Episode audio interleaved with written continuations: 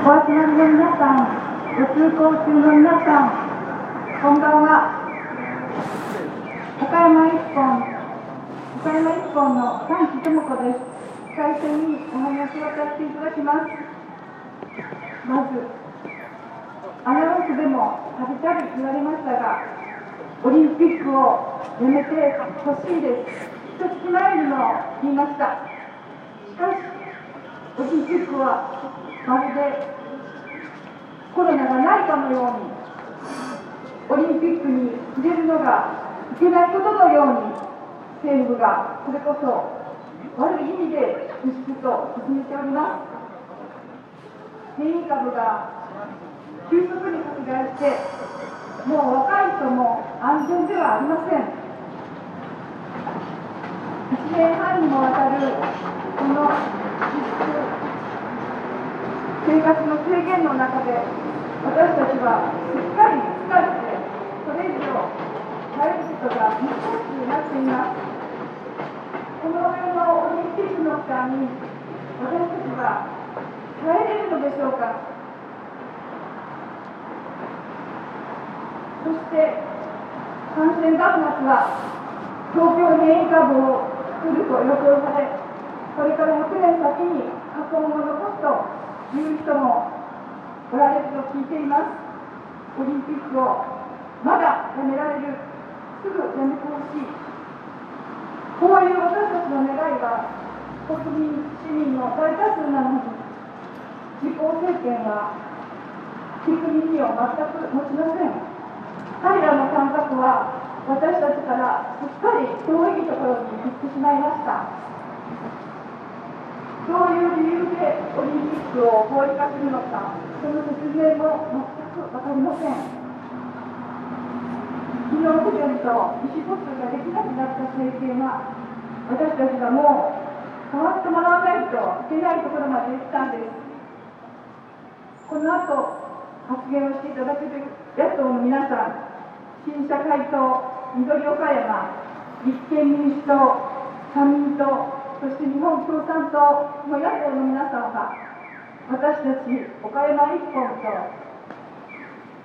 市民と野党の交流、共同外戦とともに、各各選挙区の候補者との懇談会、そして政党との意見交流会という、小さいですけれども、細々と細々とした連続した語り合いを持ってくれました。そしてこの人たちは私たちの生活の困難を聞き、要求を聞いてくれ、私たちのすぐそばにいてくれる政治家たちです。この野党の皆さんと新しい共同を作り、新しい政権をぜひとも私たちは欲しいと思います。私たちは5年前の安保法制の時に岡山一本全国では市民連合という市民の政治を考える団体として立ち上げま立ち上がりました。5年前の運動で私たちは平和を問い直し立憲主義という必要な国民の権利を大変意識したんです。それから5年、父とした歩みではありますが、政治について諦めない市民というものを私たちは考え、語り合ってきたんです。ぜひとも次の選挙では、新しい政権を獲得したい、強い願いがあります。それとともに、こういうふうに私たちは自分たちの願いを言葉にし、スタンディングし、日常的にデモをするという政治を語り、話し合い、考える日常というものを私たちが作り出すということも始めました。ぜひ、大勢の皆さんとそれぞれの生活や願いを語り合って広げていきたいと思っております。そしてもう一つ、私は女性の立場で、この間、裁判に負けてしまいましたが、警察たち、夫婦別姓の問題を一つお話ししたいと思います。6年前の裁判がとてもまとめました。6年間諦めずに、また再び裁判にかけることができたんです。長いこと生きた私は、夫婦別姓というのは、もう生きている時にありられない。ない時だと諦めていた日があるんですけれども、夫婦別姓の実現がやっと日本社会で途上に上ってきました。夫婦別姓というのは親密な家庭夫婦関係の中に人権の感覚を入れて一人一人尊重される人間なんだ。人権があるんだ。そういうことをはっきりと分からせるとてもいい方法だと思います親密な人間関係の中に起きる支配、自支配、抑圧や暴力というようなものがなくなれば、あるいは少なくなれば、私たちはどんな幸せに生きるでしょうか。そういう意味でも、家族という、ある意味、無法地帯になりかねない、貧困や格差というものが、抑圧の上に抑圧をして、家族というものが危険なものになっている。こういう現象がある限り私たちは夫婦別姓といういい方法をもっと出して活動していきたいと思うんです。それでは次にマイクをお渡しいたします。立憲民主党岡山県県連総支部連合代表代表衆議院議員の木村圭介さんです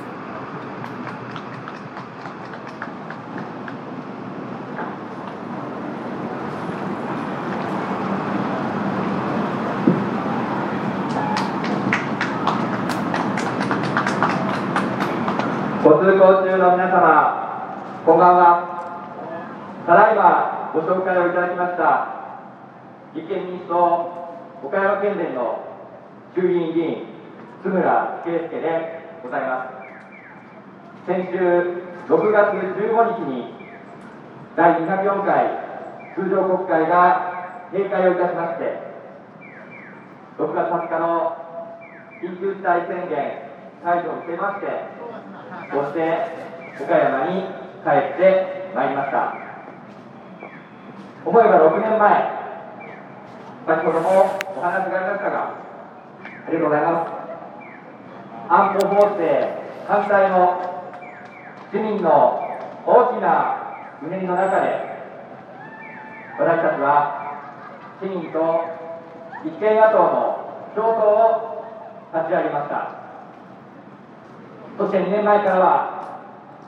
この岡山駅前の地において毎月市民と立憲野党の合同会戦を行わせていただきコロナの緊急事態宣言中などを除けば15回20回と回数を重ねさせていただいております。この場所では元参議院議長をお務めになられた枝咲さんが毎週月曜日の朝7時30分おはよう730と題して岡山県経済を支える皆さんの通勤通学のその背中に向かってその時その時の日本の政治の課題そして岡山のさまざまなテーマを語りかけに来た場所でもあります。非自民の大きな政治勢力政治の力を市民の皆さんと共に結集しそして新しい政治を日本に根付かせようとされてきたこうした江田さんはじめ先輩方の努力とそして市民と立憲野党の共闘をこうして育んでこられた市民の皆さんのお力のもと今の私たちのこの活動がございます。大変なコロナ禍が本日も東京では534人の新規感染者先週土曜日から30%以上増えているという大変厳しい状況が訪れる中、緊急事態宣言が解除され、瞬く間に感染者の再拡大が見られる、その1ヶ月後に、世界からわざわざ10万人の人を集めて、この日本でコロナを行おうとしている。そして、あろうことか、何万人という観客を入れて開催をしようとしている。こうしたことをしっかりと議論をし、速やかに対応するための国会をどうして閉じてしまったのか、私たちは本来であれば、日々刻々と変わる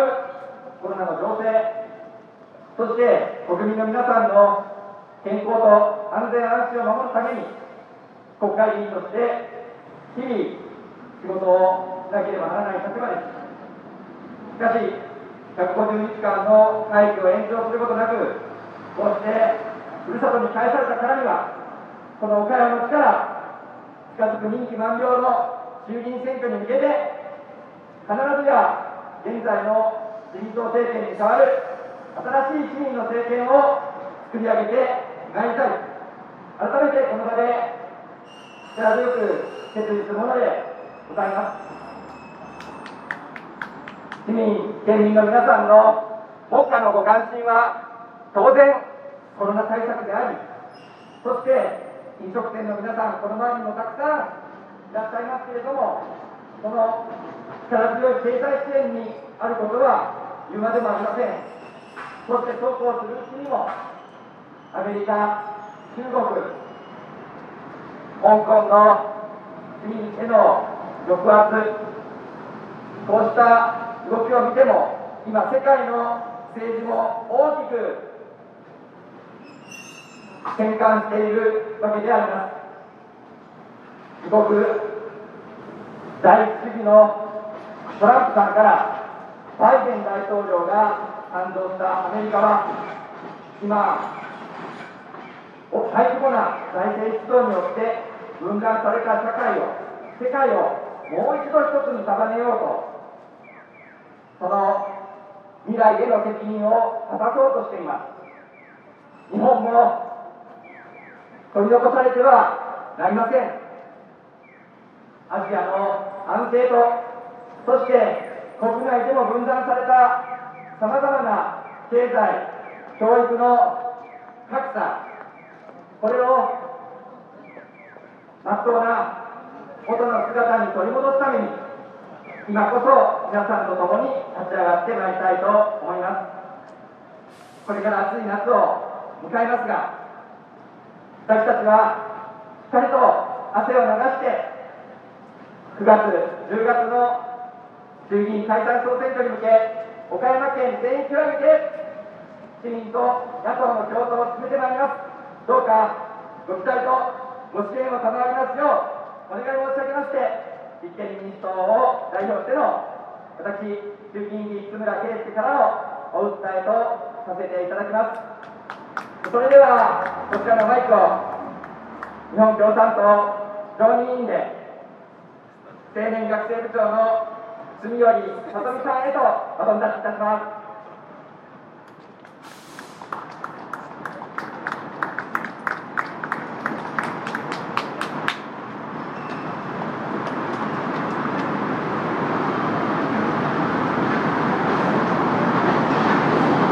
岡山駅前ご通行中の皆さん、またお集まりいただいた皆さん、こんにちは。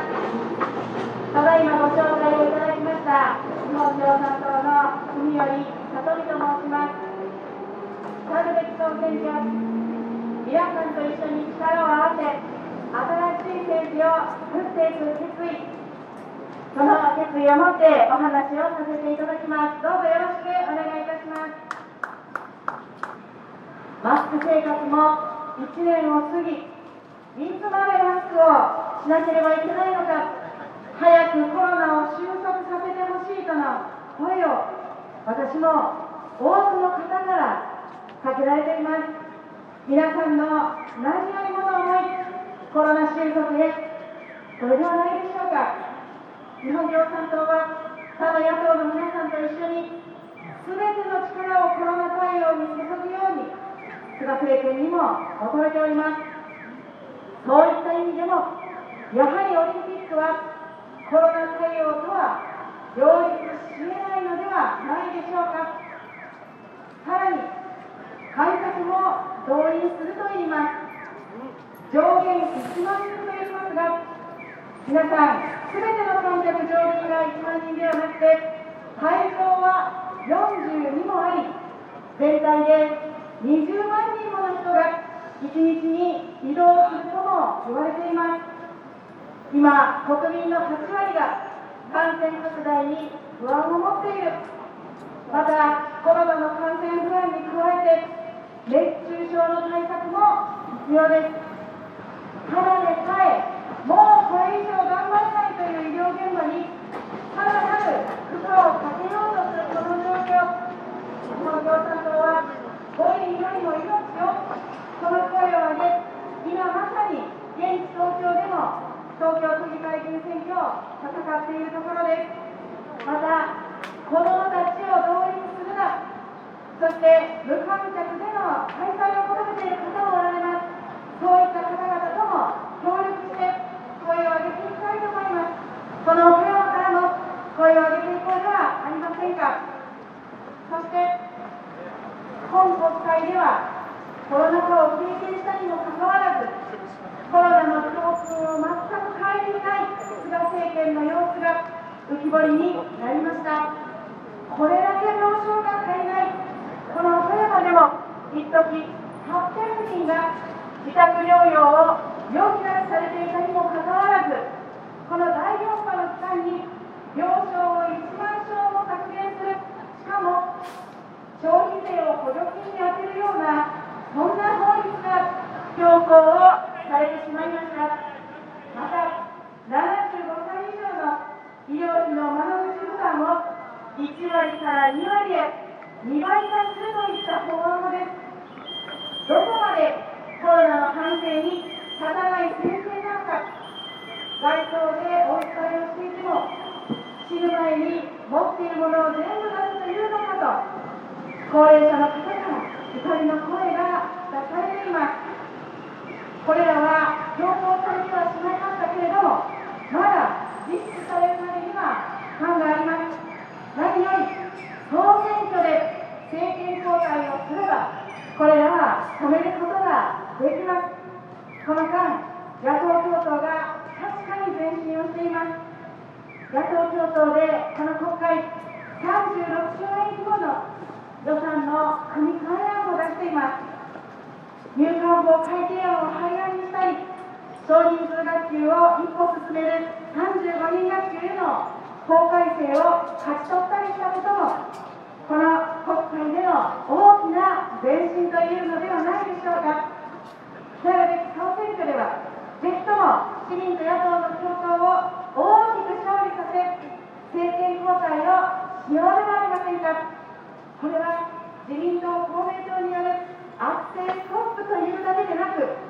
皆さんの要求を、皆さんの願いを実行する政権を作る、こういう戦いでもあります。これまでとは大きく違うこの選挙、皆さんと一緒に私も頑張ります決意です。希望があります4月25日に行われた3つの国政選挙でその全てで野党統一が候補が勝利をしたではありませんか市民と野党で共闘すれば今の自民党公明党政権にも勝っていけるということですぜひ皆さんと政治を根本から変えるために日本共産党も全力で頑張る決意を申し上げまして私、日本共産党組合の里見のお伝えとさせていただきます。ありがとうございました。それでは、社会民主党宣伝代表の宮田康さんにマイクを渡します。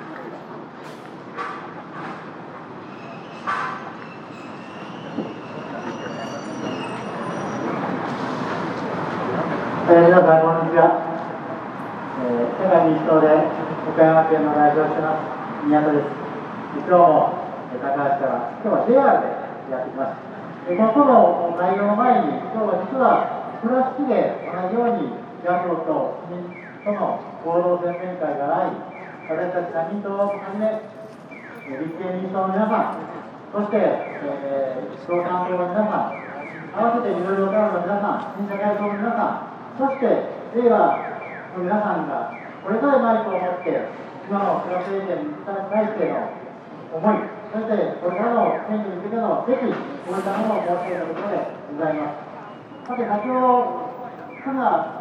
議員の方から国会情勢がありました。国会が閉じてしまいました。その中で触れられありませんでした、国民投票改正案について少し触れてみたいというふうに思います。この国民対国民投票改正案については、憲法改正をまさしく進めていく法律であります。で今回改正されたのは、えー、この国民投票案に対して対して公職選選挙法に合わせるために7項目の、えー、項目を追加したというふうに言っています。しかしながらこのこの法案の一番の問題はお金のある団体そして力のある団体がお金を使って有名な役者を使ってどんどんどんどん宣伝ができるということじゃないでしょうか。あるあのメガネ会社のまあ、随分ましたよね、なんとかロックって言うんですけども、そのコマーシャル同点タイムにタイムに、本当に有名な俳優を使って、何度も何度も繰り返し繰り返し営業された、国民の皆さんが本当にそれに残って、私たちの、私たちの町にありました。こういったように、これがいいとか悪いとかなし、そういう宣伝をしたりすると、やっぱり世論は動くんですよ。皆さんの気持ちが変わるんですよ。本当にこの憲法改正が本当にいいのか悪いのか考える前に、そういったイメージで、その投票の投票を、投票結果を左右してしまう、大変問題だと思います。えー、今回、えー、法案の決定にあたって、えー、立憲民主党を含めた野党と、それから私たちも話しますけども、野党と自民党、与党との間で、3年間をめどに、この CM 規制やついては、えー、検討するというような案が出されたようですけれども、そこはしっかりやっていただいて、公平公正な国民投票案になるように思っていますし、もちろん改憲発議をさせない、この運動については、社民党はもう改憲させない、土下の党ですから、一緒の一番地の取り組み、一生懸命頑張っていきたいと思います。皆さんよろしくお願いしたいと思います。さて、先ほどこの中の話がありました、オリンピックの話がありました、今、10万人以上、10万人近い外国の客さんがいらっしゃる。そして、10万人近くの方が動く、こういうお話がありました。本当にそういった中で、私たちの国民の安全や命、そして生活が守っていかれるでしょうか。私はそういうふうに思ってませんし、海外から来られるアスリートの皆さんたちが本当に安全に勝利ができるでしょうか。そうも思いません。今からでも遅くありません。私たちは本当にやめろという声が政府の届くように言っていきたいというふうに思います。もっともっと言えば、どうも、このオリンピックに関わる膨大な資金の中で一部の企業に流れているということも報道されています。こういった中で、やめようにもやめられない状況に置かれているかもしれません。国民がやめるという声をもっともっとしっかり上げていきたいというふうに思っています。今の菅総理政権では、国民の命、生活が守れないというのは、この GoTo キャンペーンを見てみたり、あるいはこのオリンピックを見ても明らかなことです。あくまでには総選挙になります。私たちの手に政治を振り戻す、本当に国民と国民の生活、安全を守る定義に転換させるためというにも、私たち社民党は一切成功ですけれども、野党野党共闘の中で一生懸命手をつきながら頑張っていきたいと思いますので、皆様と一緒にやっていきましょう。大変ありがとうございました。次はよろしくお願いします。ありがとうございました。次は、えー、ビデオ会話の小西さんご紹介します。よろしくお願いします。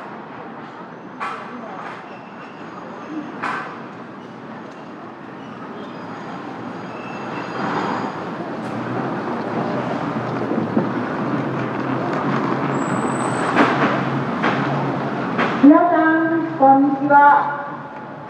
今、自民と野党共闘、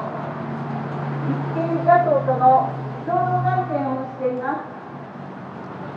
皆さん、毎日の暮らしはいかがですか？どんなことが話題に上がりますでしょうか？やはり毎日毎日聞くのはコロナのこと、話をするのはコロナのこと、どうしても多くなりますよね。もう不安な暮らしが嫌です。もう我慢もしたくありません。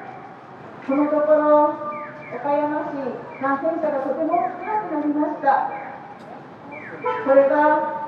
もう市民県民の皆さんの力を合わせたご努力の賜物なんです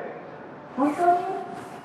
私たちはよく頑張ってるなというふうに思いますでも4月から5月のすごいピークを迎えて終わりまで私のところには毎日毎日一日中コロナのことへのお問い合わせどうにかならんのかという声が届きました。連絡しても電話が全然つながらないんだ。残念ながら感染して入院しなくなったけども岡山市内の病院には入れずに県内の他の地域の病院に入る私の知り合いも少なくありませんでした。自宅療養者が増えて外に出れない。私たち本当にどうするのだ。命を絶てというのか。そういう声も届きました。そういう一つ一つの声を申し上げたいなと思いながら私は聞きました。岡山県は全国で10ある緊急事態宣言出されたそういう自治体なんですね。どうしたらこの緊急事態宣言を出せるようなそんな岡山県になれたんだろうか。特にゴールデンウィーク岡山たくさんの人が来れたそういう要素は否めません。また私は国会のやり方っていうのはなかなかすごいなと思うんですけれども、陽性者が出たら広い範囲で不安な人たちにはしっかり検査を受けてもらい、そして入院、治療に臨んでいく、そういうふうにして早くから閉じ込めるようなあり方も必要だったかと思います。なかなか連絡がつかない不安が高まる中で、岡山市の5月19日からようやく改正を電話会社の人もいたしました。なぜ4月からそれができなかったのか。私はこれからこの感染が少なくなった状態が続いていってほしいというふうに願ってますけれども、第5波が来るやもしれないときに、しっかりとこの商品は生かしていってほしいというふうに、生かさなければならないというふうに思っています。そんな時にオリンピックです。私たちの周りにはもう認識をしてくださるしかないだろう。感触を入れるなんてとんでもない。その流れを決めることが今回のコロナのことで私たちがずっと我慢してきたことでありまた大きな目標でもあります。それが分かっているのにまたこれまで専門家の意見専門家の意見って言っていたのに今回は専門家の意見を内外しようとしたそういう見切り発車のスタートをしようとしています。皆さん命は大切ですかオリンピックやパラリンピックはどうしても大切ですかこれは分かることです私の周りには大きなピークは去ったけれども後遺症でコロナの苦しんでいる人たちがいるんですね。岡山大学の学部にはコロナの後遺症の方へのサーキャ外来というのができています。皆さんご存知ですか？もし何かあったら皆さん教えてあげてください。コロナになったがためにち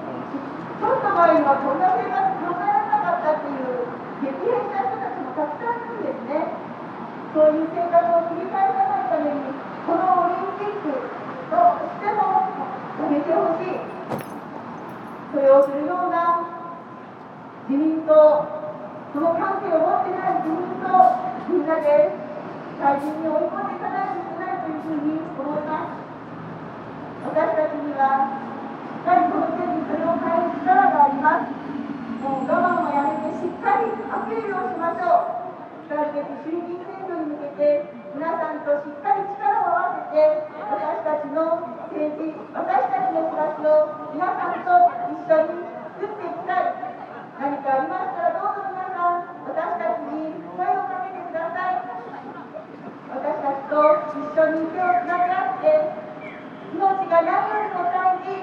りが一番大事そんなていきたいと思います今日はそして立学校との共同です私はの県民や市民の皆さんと一緒に活動する共同代表の小口元美でもう一人の共同代表の大塚青が今日は先ほども言われましたけど倉敷で同じようなライをしておりましてそっちの方に行っておりました。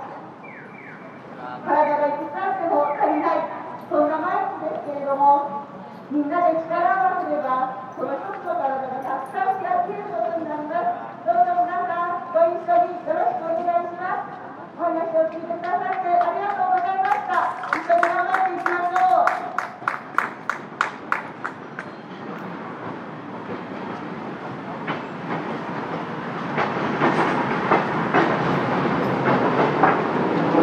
う。本日の新グループ、向山一本と立憲野党の合同宣言、各団体、政党から今の社会の歪みをその歪みは何か国民にしわ寄せをしている現実です。思い出せば2015年の安保法制の強行採決から安倍政権から菅政権に交代しましたが自らの姿勢は安倍政権を継承発展させるその姿が今の国民の生活にしわ寄せが来ているのが事実です。オリンピックの問題コロナの問題本当にどこまで国民をいじめる政治をするのでしょうか。そして自分たちの法案をさっさと決めたら通常国会を閉会今こそ政治の力によって国民の安全と安心を築くための国会を開かなければいけない、そういう現実です。私たち市民グループ岡山日本と立憲野党のメンバーは、先ほど皆さんにお伝えしたように、近い衆議院選挙、解散総選挙に向けて、力いっぱい頑張っていくことを誓いをしまして、本日の行動宣言を終わらせていただきます。毎毎月最後の週の土曜日にその時間にこの場において行動宣言を開いています。次回の予告は7月の24日。午後5時よりこの場所において